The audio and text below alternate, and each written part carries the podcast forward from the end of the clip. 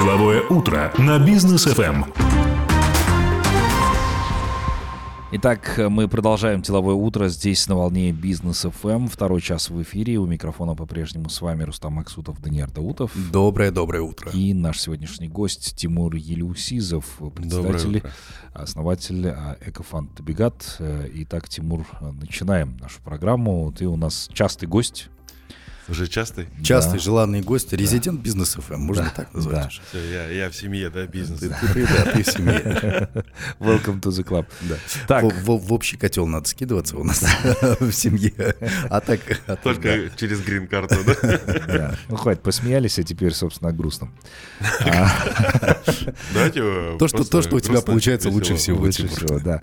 Давай подводить некие итоги года, да, потому что мы в течение этого года на различные проблемы обращали внимание и общественность, да, и все тех людей, которые нас слушают, они там активно присоединялись, поддерживали, да, а, в том числе то, что происходит у нас по экологической повестке.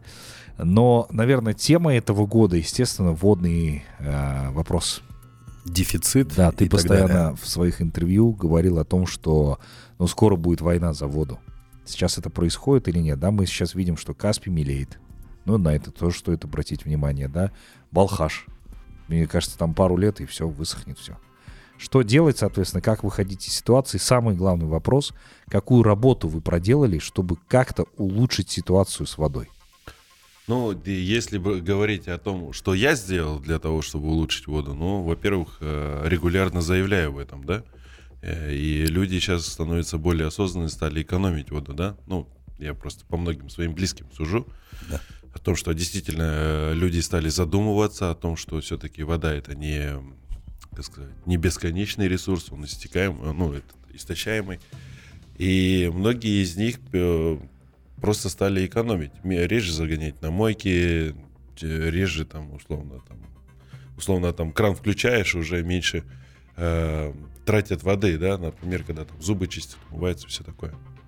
И это не может не радовать. Все-таки это хорошо, что вот э, есть такие площадки, как ваша, где это можно об этом говорить. И у людей, у многих становится ну, такая э, осознанность приходит к ним. И многие стали замечать. Да, вот даже сегодня вот мы смотрим, там дождь идет, да, в декабре. Да. Да, у нас снег лежал всегда нормально. И морозов не было. Сейчас. Э, просто если смотреть в целом в разрезе я сейчас очень много вижу своих знакомых, которые вот, например, э, и мы сами, кстати, кукурузу выращиваем по энергосберегающей технологии. Мы применяем капельную систему полива для того, чтобы взрастить свою кукурузу. Да, в этом году, конечно, не, э, не прибыльный год. Урожай хороший, но реализовать было сложно, потому что цена на кукурузу упала. Мы все это видели. Э, и это очень большая такая была проблема. Да, немножко так в убыток ушли но надеемся дальше развивать именно сельское хозяйство через призму энергосбережения, э, внедрения новых технологий. Да, вот недавно, вот, кстати, вот что касается э, водных ресурсов, вот создано было Министерство водных ресурсов, да, вот, и ирригации. Э, если так смотреть, вот недавно спикер, не помню, как ее зовут, ревизионная комиссия при Мажилисе. Наталья Годунова, да. Да, вот. А она как раз э, делала аудит угу. водных ресурсов, о чем я и говорил, что тогда я на прошлом говорил, что 95% у нас в, ну, ирригационных систем вышли из строя, и э, устаревшие и морально, физически большие водопотери. Она сказала, 1% у нас всего достойный, как говорится, э, внимания. Да? 1 триллион потратили на 1% водных энергосберегающих технологий, да, условно, новое строительство каналов, всего остального. И то, что она говорит, э, действительно, я с ней полностью согласен, то, что те э, меры, которые предпринимаются по водосбережению, ну, они нещадные, mm-hmm. потому что большая часть у нас за 30 лет потеряна, все ирригационные каналы с высокой водопотерей, и газ водхоз тоже говорит, ну, это нормально, 70% потери. Это ненормально. Это вообще ненормально, и от того, что у нас такие потери есть, э, соответственно, мы не можем э, наполнить тот же самый Балхаш, да, о котором мы говорили, да, там, Орал, Каспий, да. Слушай, а где вода? Почему вот эта проблема у нас возникает сейчас, что, что у нас не хватает чего-то, с гор меньше, речек течет? Ну, на самом деле, вот я был вот как раз в кастеле защиты облет дел ледников uh-huh. Маренных озер мы смотрели, и очень большие те ледники, когда я был там 13 лет назад, и сейчас, ну, этих просто ледников там уже нет. Если раньше мы стояли на языке ледника, то сейчас вот я вот когда пролетел, там этого языка уже просто нет. А, большой объем тает ледников, и в ближайшее время будет сложность именно с пресной водой. Ну вот как мы в этом году и наблюдали, там, например, а, Медеевский, Бастандыский, Нурузбайский район сидел, верхняя часть города сидела без воды, потому Да. что мы, а, верхняя часть, она питается сталых вод. А если нижняя часть или средняя часть, она берется скважин, да? И вот как раз такие вот, э, даже из-за погодных условий, обильное таяние ледников, у нас очень высокая была мутность, и поэтому приходилось отключать вот эти все подачи воды, всей подачи воды, да, вот на, по сути, вот э, предгорьях Алматы. Потому что если бы они дали воду, вот все видели из крана там мутная вода темная, такая желтая шла. А это мутность высокая. Если бы они дальше продолжали использовать эту воду, просто вся система водоснабжения Алматы, она пришла бы не в годность, потому что забилась бы илом, да? Мгм. Это мы должны тоже понимать. Но этому нужно э, разъяснять народу на самом деле, да. Ну вот э, за последнее время, конечно, очень страшно смотреть на то, что происходит. И вот, как и Жириновский в свое время говорил, да, э, лет 10 или 15 назад, говорит, Каспий ну, будет умирать, потому что э, вокруг него со всех стран, э, все страны сосут нефть. Соответственно, эту нефть э, они сосут, а а обратно, как говорится, заполняет вот этой водой. И плюс еще есть такое понятие проседания грунтов. За счет ну, объема Каспия он просто давит э, на грунты и просаживает их. Поэтому- Слушай, здесь вспомним давай Шириновского, который тоже это предсказал. Ну, я только что говорил, да, Да, что Жириновский, это он об этом говорил, да. Да. вот, э, я, кстати, публиковал у себя на странице его высказывания касательно вот именно водных ресурсов. Ну и плюс тому э, сейчас активно Казахстан нацелен на развитие продовольственной безопасности. Соответственно, сейчас очень сильно активно э, субсидируется эта отрасль. Ну и к чему она приводит? Э, просто тотальной, там, условно, сельской хозяйственности, э, при которой э, низкая маржиналь- маржинальность и ну, вообще неокупаемые, по сути, проекты, которые сейчас субсидирует государство в области аграрного э, хозяйства, да, и опять же забирает эти все крупные, как говорится, гранты и вот эти субсидии, крупный бизнес. Мелкий бизнес как ничего не имел, так и не имеет, Мгм. по сути. Ну, и вот в этом проблема-то, потому что мы должны учить правильно заниматься аграрием для того, чтобы э, наши специалисты могли более эффективно заниматься. Вот. вот наглядный пример я вам приведу садоводство, да? Да. Вот у нас э, за 30 лет, по сути, вот те садоводы, которые сейчас есть, вот в Алматинской области, в других регионах, да, э, они, э, как правильно сказать-то, Не все, что они сейчас производят, тот продукт, яблоки, груши, они все вот идут вот еще вот с тех советских времен, тех знаний. Мгм. Я вот был недавно в России, был э, в минеральных водах на самом большом питомнике, который вот производит посадочный материал для э, садов. У них плюс свои сады там. И они говорят, э, технологии те, которые были, они уже доказано, что многие часть, ну, большая часть из них неэффективны. Это вот когда у нас, например, сад убирают, и на его же место ста- новый сад садят. Соответственно, те бо- болезни, которые бактерии были вот в этом грунте, те грибки, те заболевания, те э, рак корневой системы, это все передается на новые саженцы. И сады гибнут, они там 5 лет ресурсы, все, приходится выкашивать этот весь сад. Плюс та химия, та обработка, ну, она не соответствует уже э, нынешним стандартам, потому что многие грибковые заболевания и ряд вот этих вещей, они просто мутируют, Мгм. более становятся устойчивы к тем э, реагентам, которые обрабатывают. Так, ну я предлагаю, у меня есть вопрос по этой теме, предлагаю сразу после рекламной паузы продолжить. Оставайтесь с нами, друзья. Деловое утро на бизнес. ФМ. Продолжаем деловое утро. Тимур Елеусизов здесь по-прежнему с нами. Обсуждаем достаточно важные вопросы. Итак, продолжим, наверное, да, по поводу водного вопроса. Тимур, ты Да, да, с удовольствием. Вот, кстати, вот, э, что касается воды, да, вот мы поднимаем вопросы, Акимат вот э, поднимает тарифы гражданам, да, э, говорит о том, чтобы это люди больше экономили. Но мы же должны задуматься, а кто еще у нас потребляет воду чрезмерно? Это сауны, это бассейны, Автомойки. это автомойки, да, которые нещадно используют воду, те же самые какие-то предприятия, там же, ну, столовые, ну, вот условно, в любую китайскую столовую зайди, там вода просто не выключается. И я думаю, может быть, все-таки вот на такой э, направить бизнес именно увеличение, да, и плюс еще требовать от них, чтобы они стали очистные сооружения, которые бы обратно возвращали эту воду для использования там э, технических нужд. Но а... этого нет. В благоустройстве закрепили, да, там, что автомойки должны использовать вторичную воду. Ну, ни одной автомойки в городе я уже... Я вот тоже не понимаю, а как вторичную воду? А автомойки где эту вторичную воду брать? Они должны собирать ту воду, которую вот они помыли машину, и mm должны ее через очистные сооружения прогонять. Но этого никто не делает. Это же дополнительные это расходы.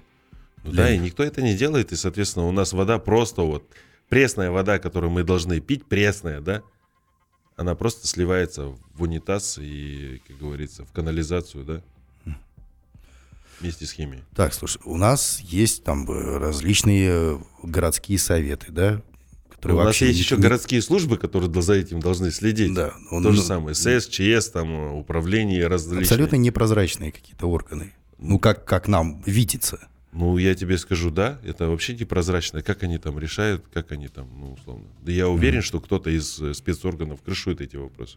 По поводу крышут вопросы и так далее, интересов различных. Вот есть э, так называемый этот Моралды, да, который да. должен был приехать э, к жителям, успокоить жителей. Ну, вот мы до эфира общались. Я не приехали, не успокоили, а наоборот э, как-то не защищали их.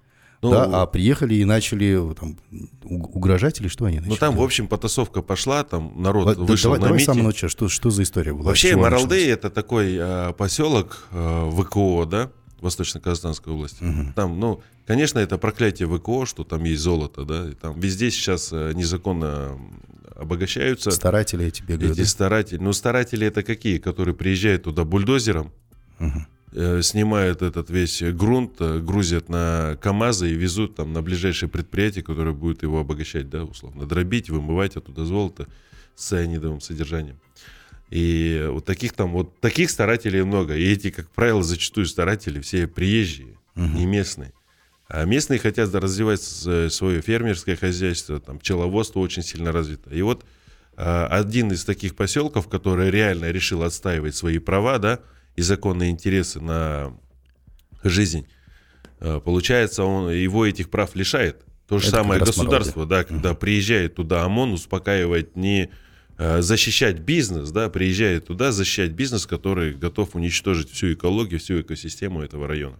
Там можно туризм развить, он гораздо будет прибыльнее, чем этот э, золоторудный карьер. Он, он, тем более у него по проекту он всего должен работать 7 лет, и э, валовая налоговая прибыль это где-то в районе 150 миллионов тенге.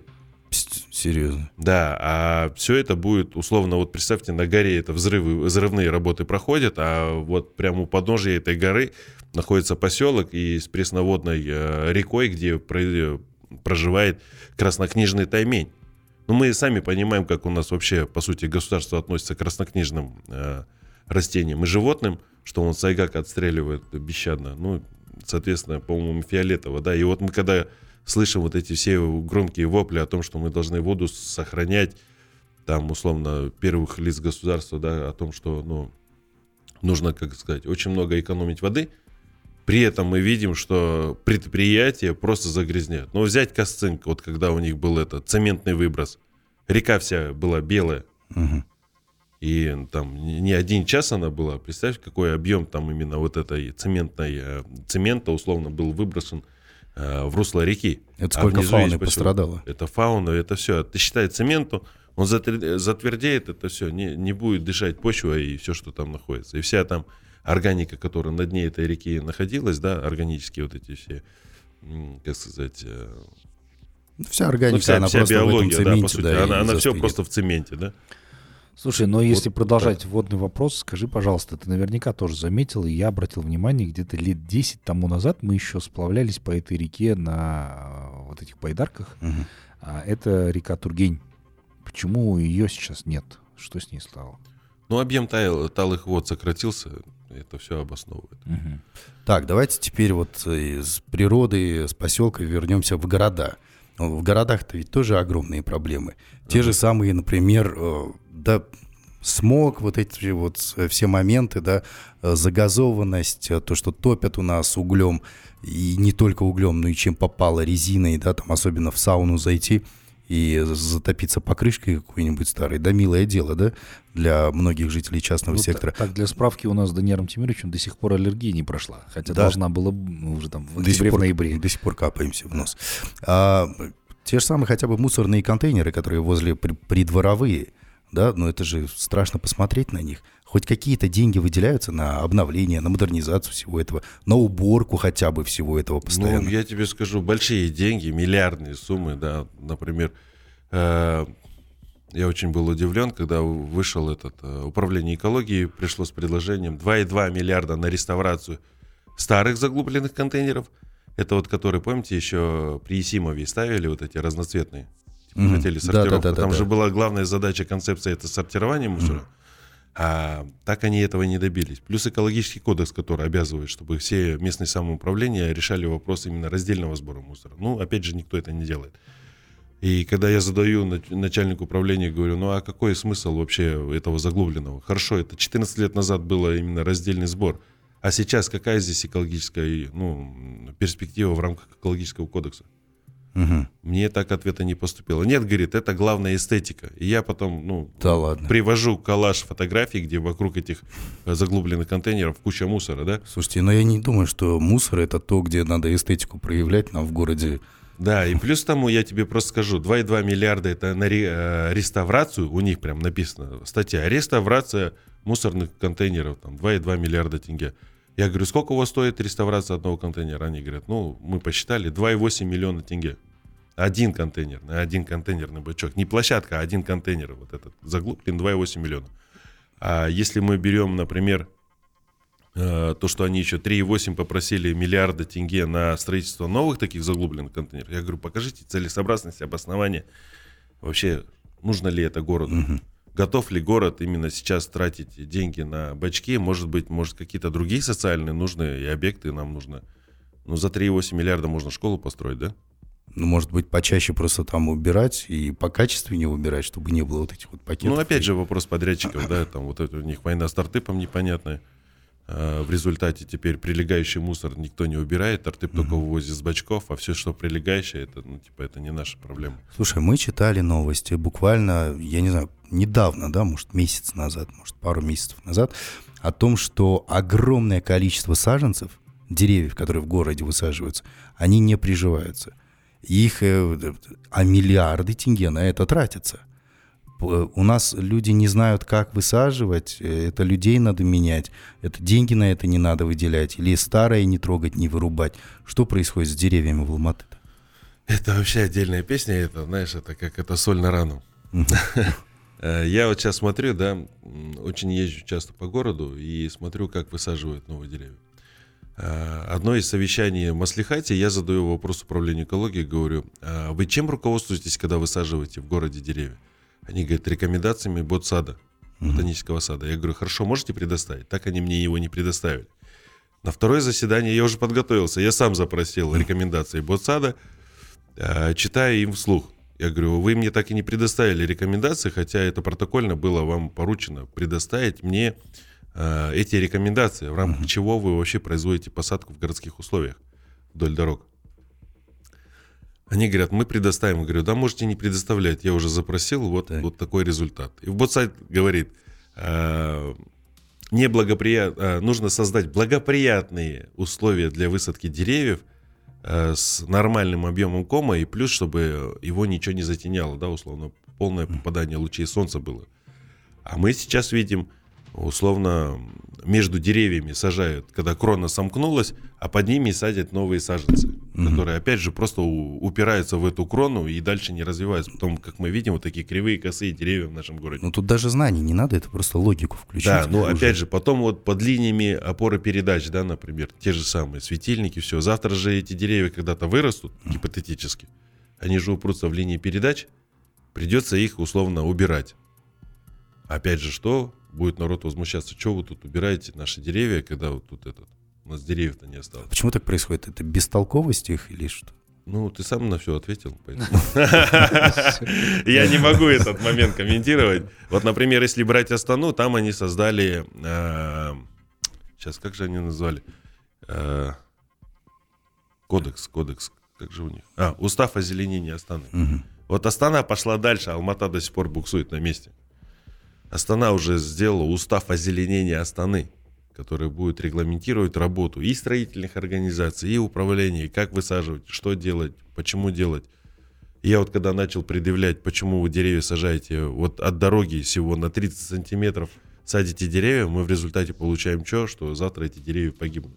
Конечно. Я делал забор почвы там просто. А деньги выделяются, я напомню. А, регулярно выделяются. Плюс еще у нас помимо бюджетных денег, у нас есть еще коммерческие деньги. Да? Коммерческие деньги это когда вот строительный объект сносит деревья, он должен компенсировать 1 к 10. А где эта компенсация? Никто Я запросил карту, а там просто точки, говорят, в каждой точке там, вот здесь 15 тысяч, здесь 1200. Я говорю, вы мне нормальную развернутую карту предоставьте. В общем, на все эти вопросы я так и не получил, хотя все эти вопросы были протокольно поручены с Маслихата.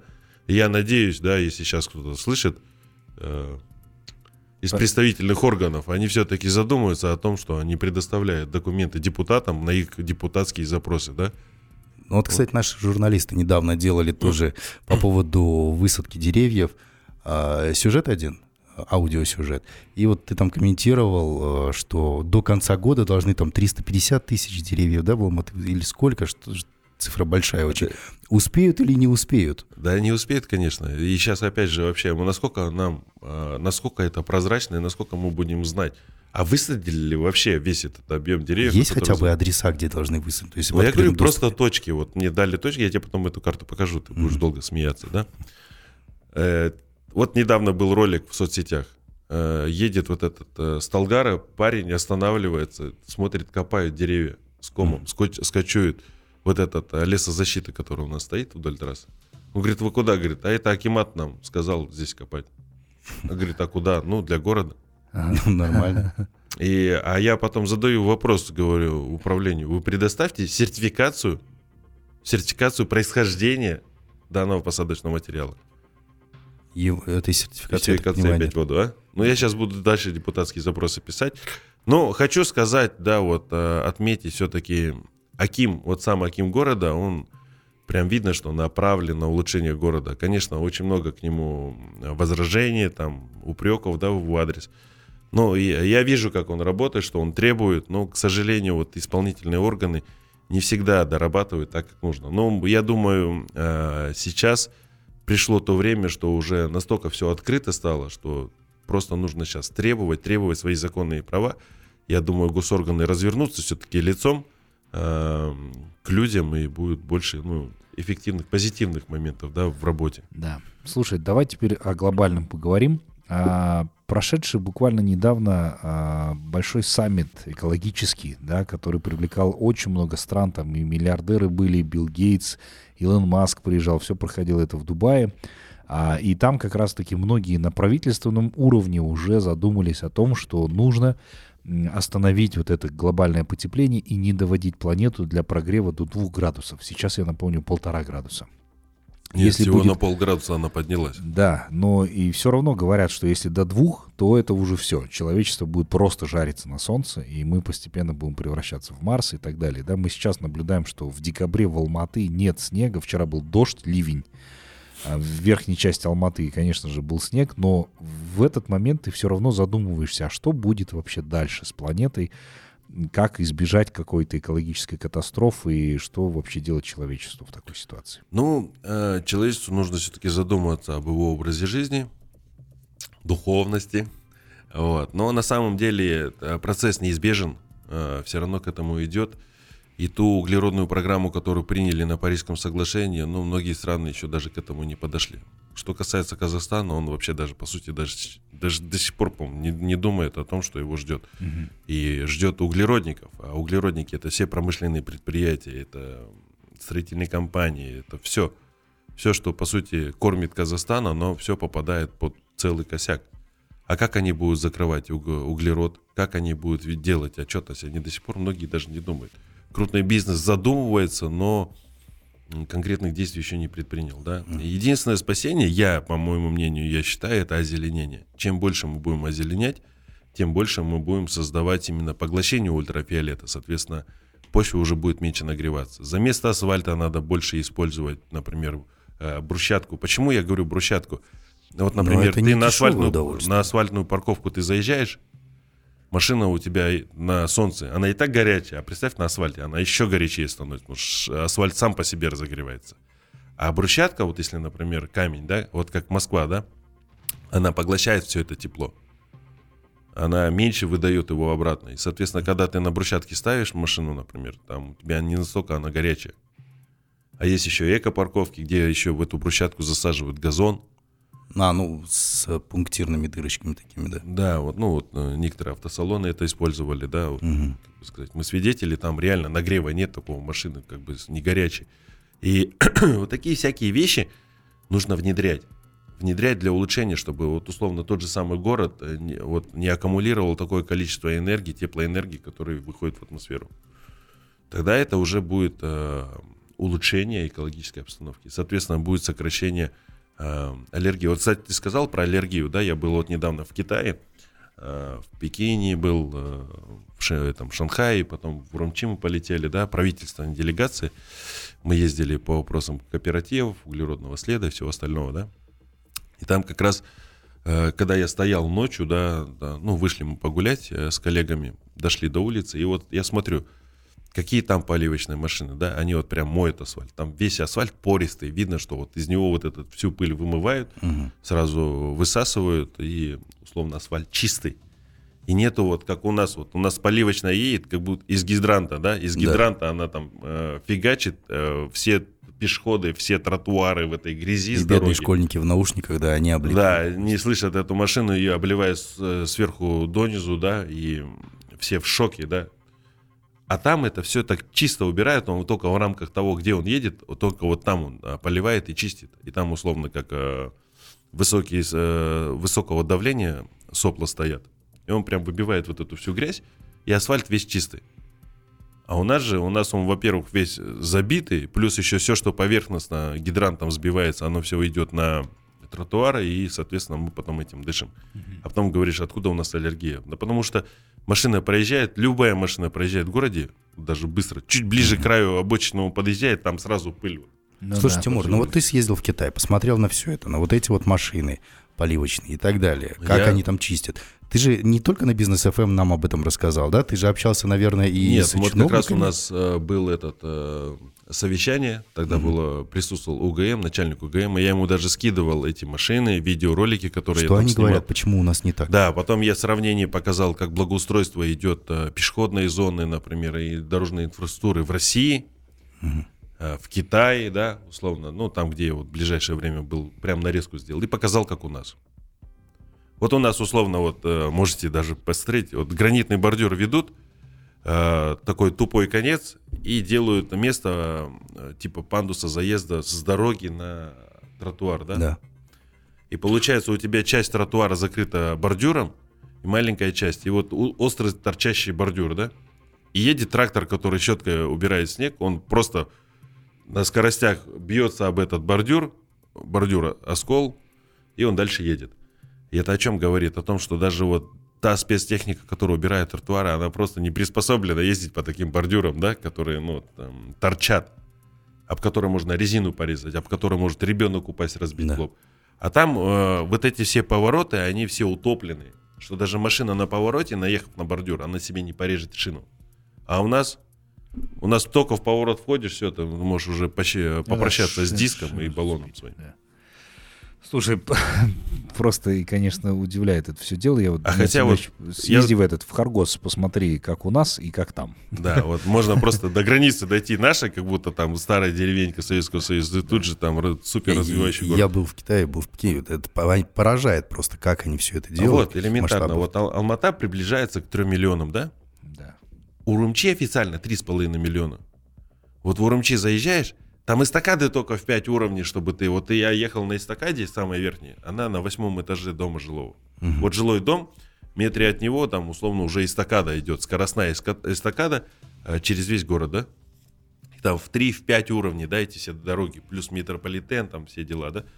У нас, ну, одна ветка метро, да. Я надеюсь, что все-таки наше государство будет очень э, активно развивать этот момент. Мы все-таки, вот как депутаты, выделяем огромные суммы.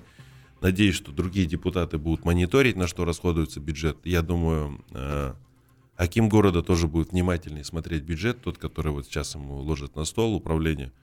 Э, я думаю, если сейчас просто все мы активизируемся, будем сплоченно работать, мы получим максимальную эффективность. А так, ну, пока вот, конечно, изменения уже пошли вот с приходом новых депутатов.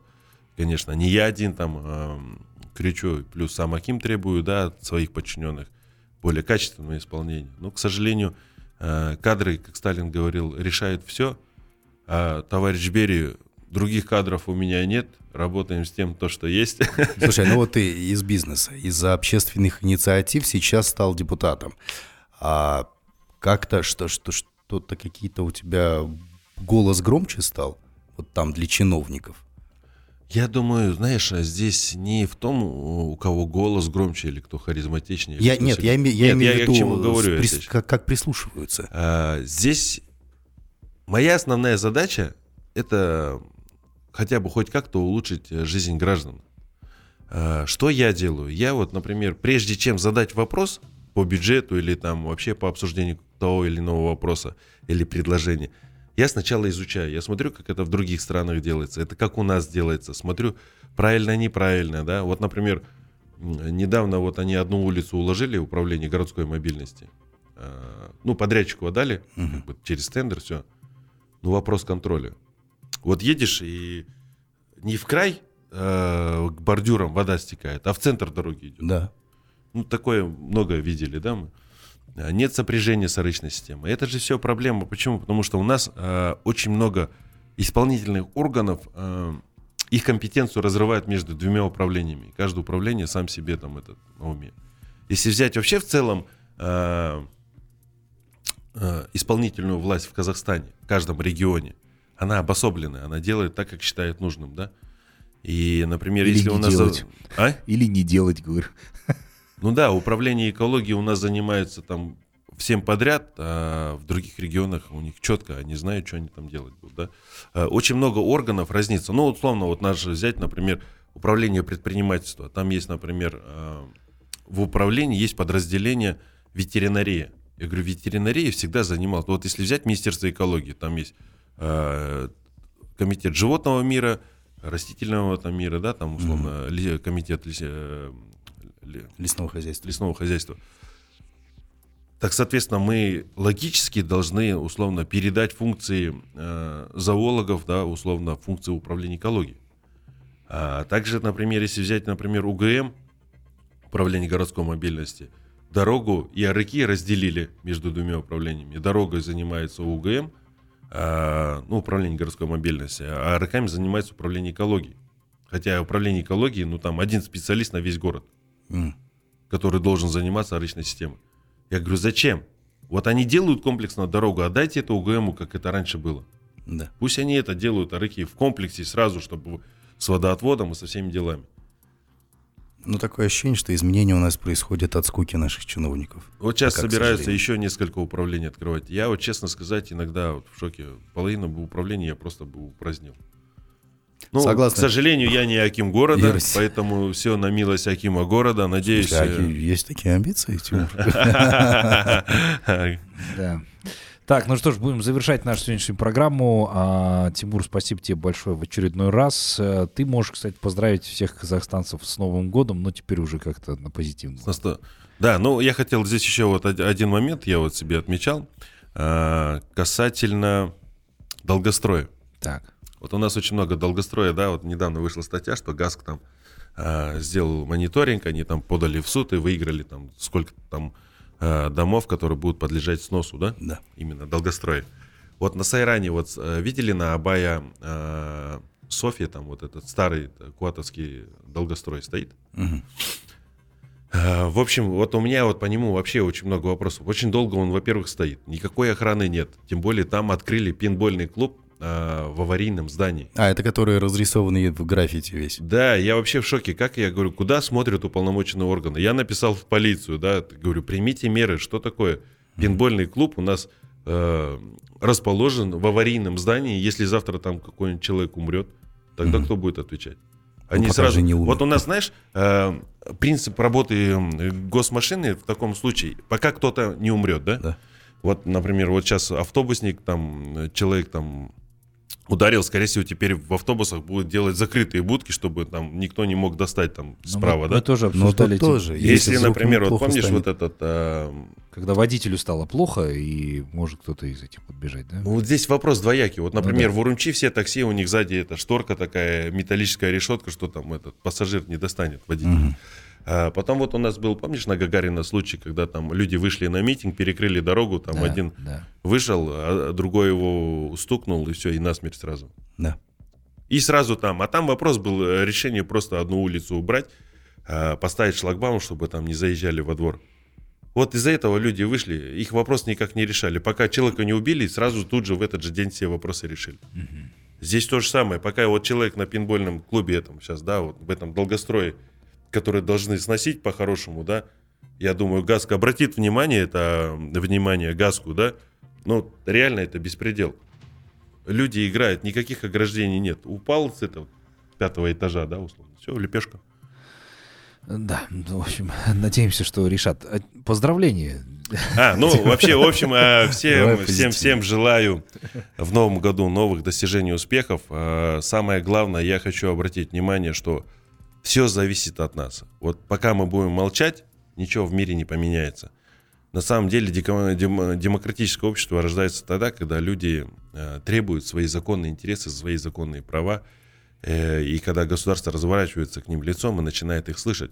И я рад тому, что вот все-таки вот э, новый Казахстан, он в частности есть. Почему? Потому что есть сейчас возможность и э, быть депутатом, да, участвовать в выборной системе, э, решать вопросы города, направлять управление там и, или другие, как сказать, госорганы на улучшение работы. Это есть. И поэтому я желаю каждому казахстанцу добиваться каких-то успехов, все-таки думать о своей стране, снимать розовые очки, ну и делать что-то полезное для нас, для Спасибо. горожан, Да, ну и для своей большое. семьи. Тимур, тебя и твою семью тоже с наступающим Новым годом. Очень хочется надеяться, что в следующем году ясных дней без смога мы будем видеть больше. Иншаллах. Спасибо большое. Давайте.